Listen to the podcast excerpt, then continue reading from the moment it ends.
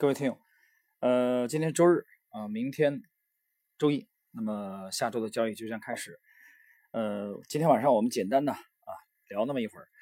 我们今天谈的第一个话题呢，是从啊市场关注度非常高的呃一家基金开始。呃，这家基金的名字叫淡水泉啊，可能很多的朋友这个研究私募的人可能非常啊熟悉啊不陌生。那么。如果你听了这个之前两年的节目啊，我们从二零一六年七月十七号啊，我正式呃登陆喜马拉雅去做这个呃节目，开始介绍我们的这个 Lexi 模型，到现在为止没有一期节目啊去专题去介绍某一个私募的啊，也没有把中国的这个私募圈做一个介绍，我们看以后有没有机会啊，呃。今天我们从淡水泉开始呢，其实就是一个淡水泉现象啊。业绩里边有一个现象，比如啊，很多人都会总结一些所谓的现象，比如说啊，招商证券的这个啊某这个这个报告会的时间，往往是股市啊非常低迷的啊暴跌的开始啊。那这里面有调侃的成分，比如说在香港啊，著名的这个影星郑少秋啊，他有一个丁蟹效应啊，郑少秋主演的电视剧啊，在香港。这个票房大卖火热的时候，收视率创新高的时候，往往港股都会暴跌。那么淡水泉现象或者叫时刻什么意思呢？就是 A 股突然之间开始流行一种说淡水泉旗下的基金啊净值大幅度回撤。我们知道，正常的情况下啊，淡水泉作为一个百亿规模的私募啊，也算是老牌私募了，在市场影响力非常之大。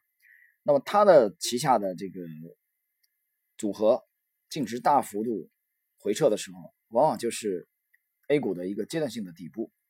那么有人统计了过去几年淡水泉旗下的产品净值调整幅度啊，达到百分之三十的时候，往往 A 股随后会产生一波有力度的的反弹。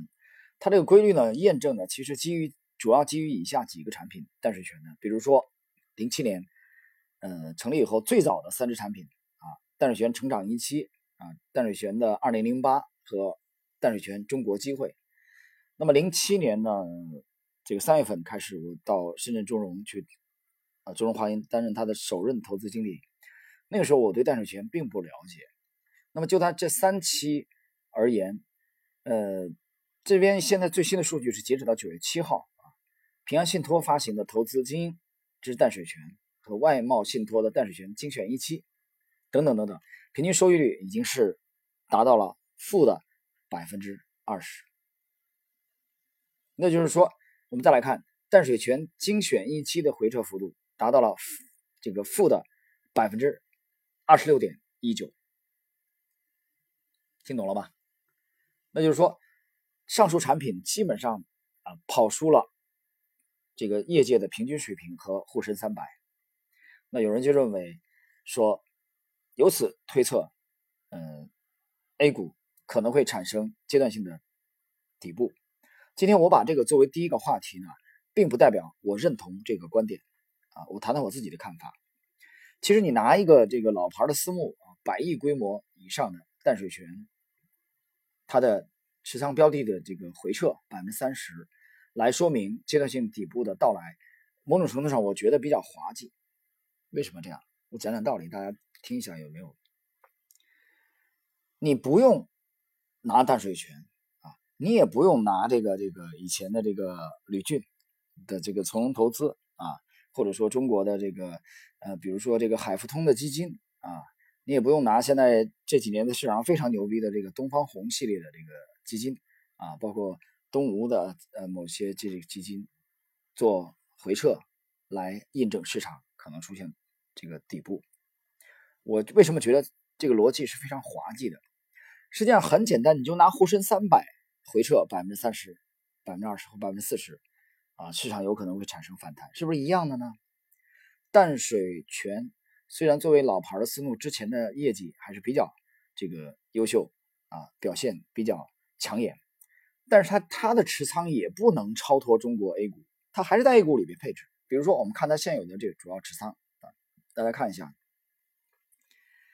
呃，最近的这个持仓的情况，梦百合、水晶光电、六零零幺二九、太极集团啊，这是四川的一个股票。然后濮阳、汇成、中国武夷、爱华集团、瑞普生物、红太阳、歌尔股份，就是歌尔声学啊，这个中小板的股票。嗯，天士力啊，天津的生物股份、金正大、使用金者，这个是有色金属的东软集团啊，东北的。原来我记忆中应该是原来东大阿尔派。那么你看看它的持仓，它也是从三千五百多只 A 股当中筛出来的，所以拿一只有影响力的私募的回撤百分之三十啊，来说明 A 股面临底部，我觉得这个其实没有太大的什么创新的价值啊。但是我今天还是作为一种现象。来探讨一下，这是我今天谈的第一个现象的第一点啊。与其拿某一只私募，不如拿整个指数的回撤啊。这是第一层意思。第二层意思，那我看到了淡水泉的这个持仓啊。平时其实我不太花很多的精力去研究他们的这个私募的啊这些持仓。Q 费反倒我倒啊有时候时常会关注一下啊 Q 费的这个持仓，这个习惯是从零七年。呃，这十一年来保持的，我对 Q 费的持仓相对来说更重视一些，因为 Q 费更侧重于这个中长期的持有。那么，我看到淡水泉呢，我想谈的第二点呢，就是它的整体而言啊，我觉得非常吃惊。为什么吃惊？因为我读到的这篇文章，它显示淡水泉主要的持仓都集中在中小市值的股票当中。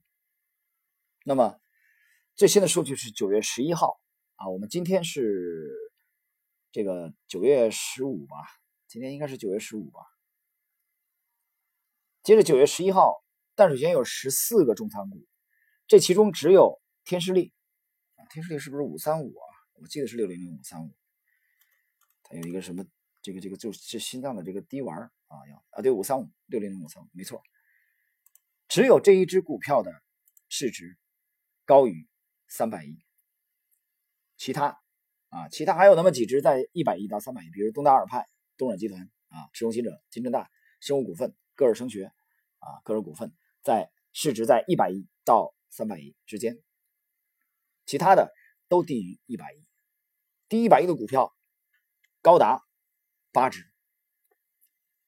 我就说你第一重仓股啊，就市值最大的也才三百亿。我为什么强调这一点？这是我们今天谈第一个淡水泉现象的，我谈的第二层含义。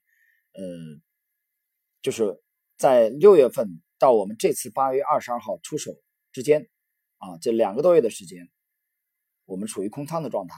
那么八月二十二号出手，我们介入的是国企股，我们介入的是大盘股，我们介入的是。大市值的股票，所以啊，你看看它最近的这个回撤的数据啊，就跌百分之二十六的跌，平均跌百分之二十，你就明白了，它持仓的主要是中小市值的股票，中小市值的股票在最近的跌幅是相当惨烈的，听明白了？这是我讲的第二层的含义。所以，呃，我对市场上我们的这个同行每一家我都表示敬意啊，作为老牌的私募。但是至少近期啊这几个月它的表现或者配置的方向，呃，或许防守这个稳定性啊稍微差了一些，啊回撤的幅度可能略微大了一些。当然也可能从几年的跨度来看啊，这是一个正常的这种回撤。你茅台零八年也跌了百分之五十以上，这不妨碍后来茅台汹涌的上涨。但是我们就今年啊这几个月而言，这个时间周期或许短了一些。我们认为市场的主流的方向在国企股这个上面，这个话题啊，后面我们还会呃继续的来这个交流啊，跟大家讲。好，淡水泉呢，我想关于它的这个淡水泉现象，我重点就谈这两点啊。第一个淡水现象，通过它这个回撤来预测 A 股可能是阶段性的底部啊，我觉得这个观点有失偏颇啊。用沪深三百啊，我觉得最更直观，其实。第二个就是淡水泉的这个持仓市值偏小，市值偏小，那么在当下的回撤里边，基本上很完美的参与了市场的调整，所以市值就比较难看。这今天我谈的第一个话题。第二个话题，我们既然谈到了当前的主流，我最近的至少十期喜马拉雅的节目去听 Lex 研究股模型里边谈的非常清楚，主流的攻击方向在国企。那这个思路，我们之前一直从模型的技术图表的方面、图表分析来得出结论，它基本面到底有没有依据，有没有真实的数据，白纸黑字的呈现给我们？那么答案是有的，大家可以看来看一下啊，我这边读到了一个最新的数据，第一个是今年的一到六月份，全国的工业企业利润总额累计的同比增长。那么国有及国有控股工业企业，它的前六个月今年总额啊利润总额同比累计同比增长，国企是百分之二十七点。二四，记住，前面加一个正号，正收益，零轴以上的，零轴以上的。那么第二类企业呢？外商及港澳台工业企业啊，什么港资啊，啊澳资啊，台商、台资啊外商，比如外国的，他们是多少呢？他们的累计同比增长利润总额是多少？是负的。五点一九百分之零轴以下的，再来看第三，私营工业企业，他们的这个数据利润总额累计同比增长多少？今年前六个月是负的百分之二十五点二二，听清楚没有？重复一遍，国企正的二十七点二四，外商及港澳台资企业负的。五点一九，私营工业企业负的二十五点二二。好了，这是真实的数据摆在我们面前，所以结论非常的清晰。什么做大做强国有企业？什么国进民退？这种现象在短期内我还没有看到有逆转的迹象。那这一点。啊，对你去选股，我在星球里面讲啊，这个把这个思路明确了，中期应该怎么去从战略和战术的方面啊配置资产，那么短期在 A 股市场怎么去配置你的进攻的标的，思路已经非常非常清楚了，啊，这是我们今天嗯谈的第二个问题。第三个问题，呃，让我们觉得近期啊，我觉得非常震撼的，或者说这两年啊，很多朋友可能也读到过相关的文章，但是可能还没有引起足够的重视。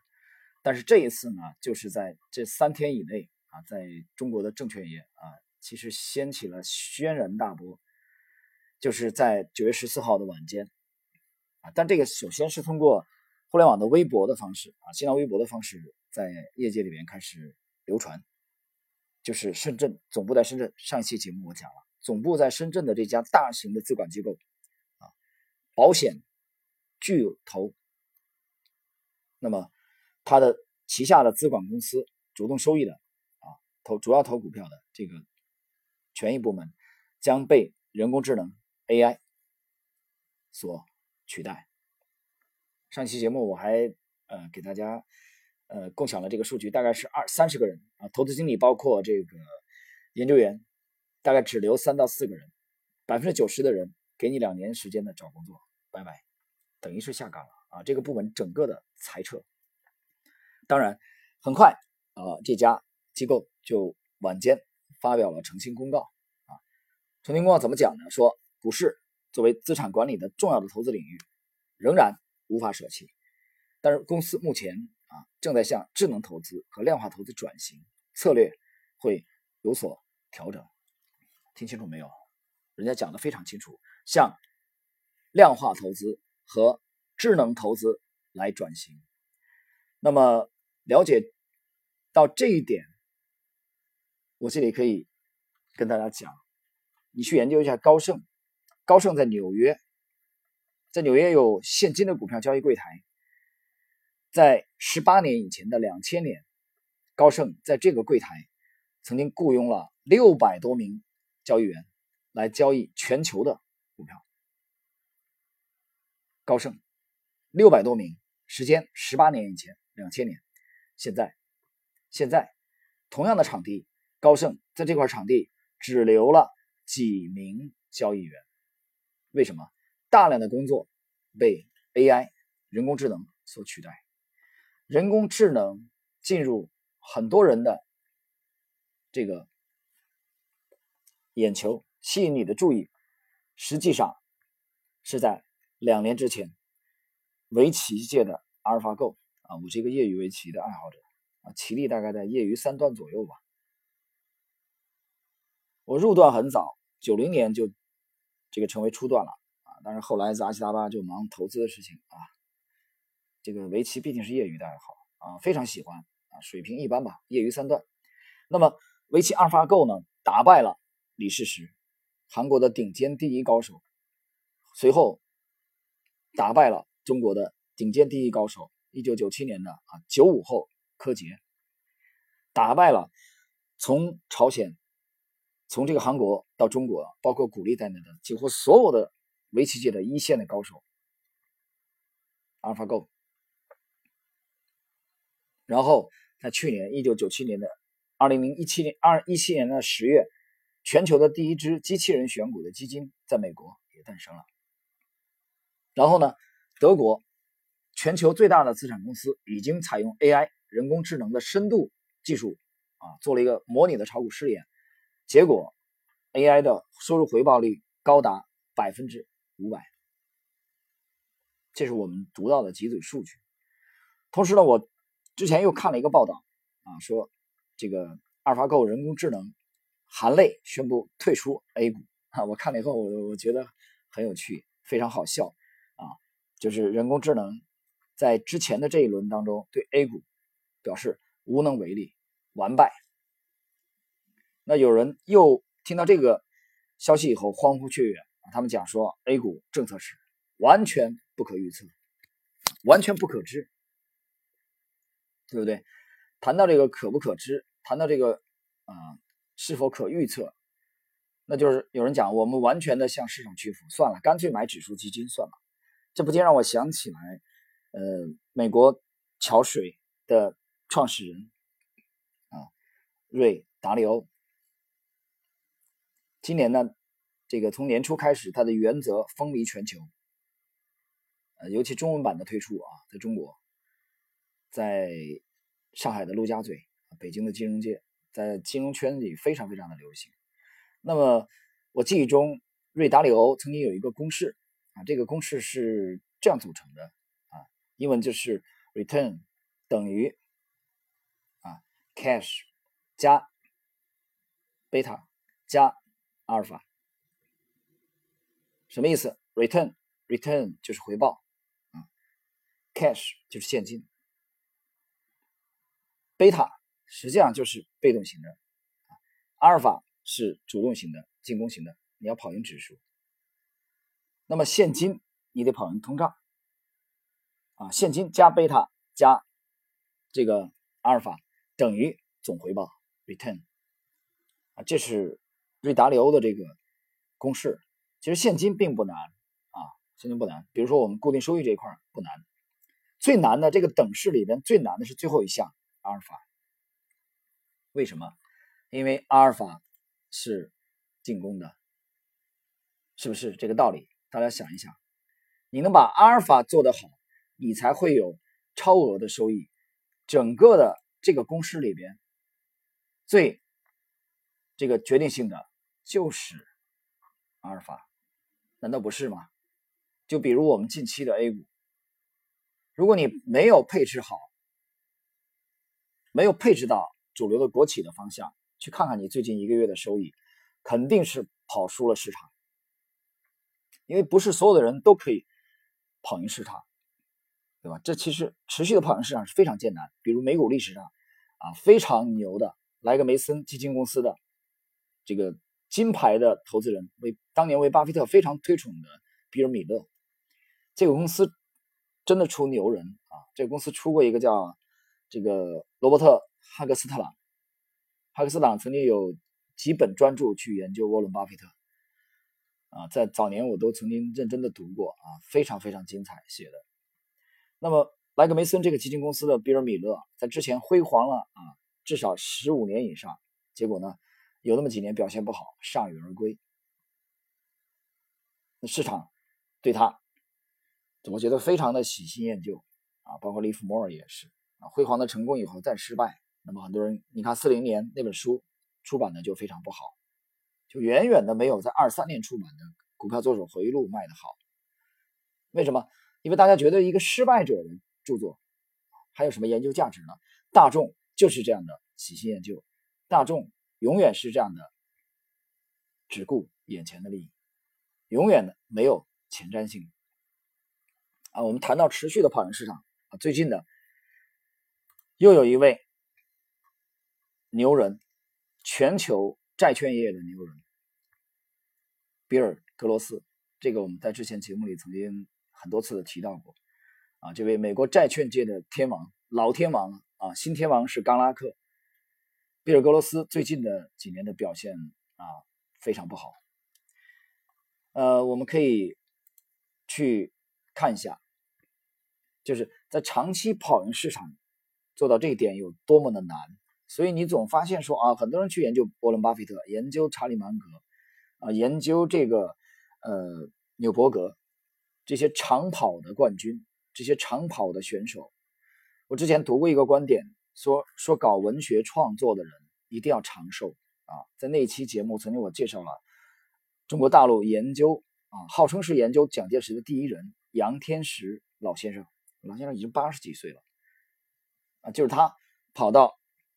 每年跑到美国，连续去了四五年，花了十个多月的时间啊，和美国的这个呃大学的这个哈这个这个这个胡佛图书馆去调研蒋介石的原版的资料，在跨度大概五十几年的这个也是蒋介石日记来做学问，长期的研究之后才会有他的力作，他只不过一生也就写了四五本书而已。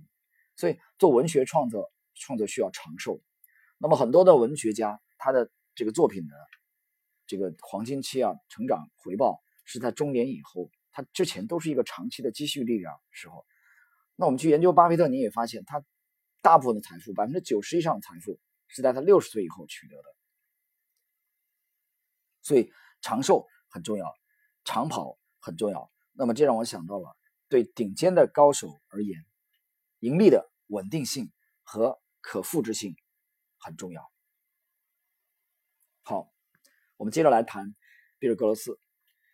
比尔·格罗斯呢，在一四年离开离职的时候，他的旗下的基金创下了共同基金史上最大的年度的这个赎回，两千两百多亿美元的这个资产，这个。失血了多少呢？一千五百亿啊！这个之前的回报是非常的出色啊，但是最近不行了。我们再来看最近几个月，这几个这个老债王比尔·格罗斯呢压加大他去这个压住衍生品，它的期货的杠杆呢加到了十三倍。它来赌什么呢？它赌的是美国和德国的债券的息差收窄。那么，截止到今年八月三十一号，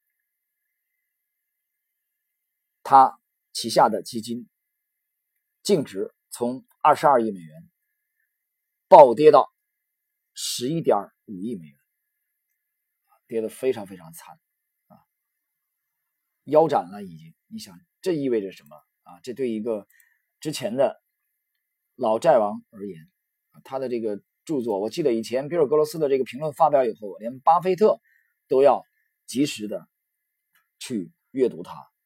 那么，比尔·格罗斯呢是在一九四四年出生的，一九四，我知道巴菲特是一九三零年啊，索罗斯是一九三零年，呃，威廉·奥尼尔是一九三三年啊，华尔街金童那个上海籍的这位杰瑞·蔡啊，就是蔡志勇，是一九二九年。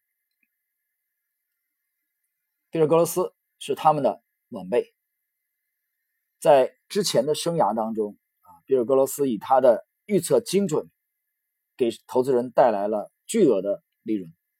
他有几次非常经典的预测，比如在一九七二年啊，担任太平洋保险公司的债券分析师的时候的做多的啊这个预测和实战，然后呢，成立他的基金呢，在一九八二年啊，一九八二年的啊这个做空和一九八七年，包括二零零六年的时候预测。美国的次贷危机，二零零六年，美国次贷危机爆发是在我们知道零八年。那么八七年到二零一四年铩羽而归之前，他这个基金的总回报高达百分之八百。听清楚没有？在八七到一四年，长达十七年的跨度，老债王比尔格罗斯给投资人的回报是百分之八百。但是对不起，这是以前。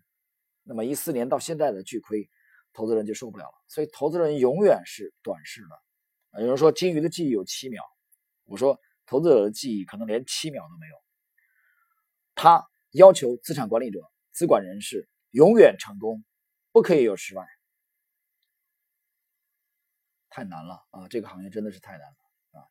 我想想，这个在十一年前管理这个投资组合的时候，我就觉得。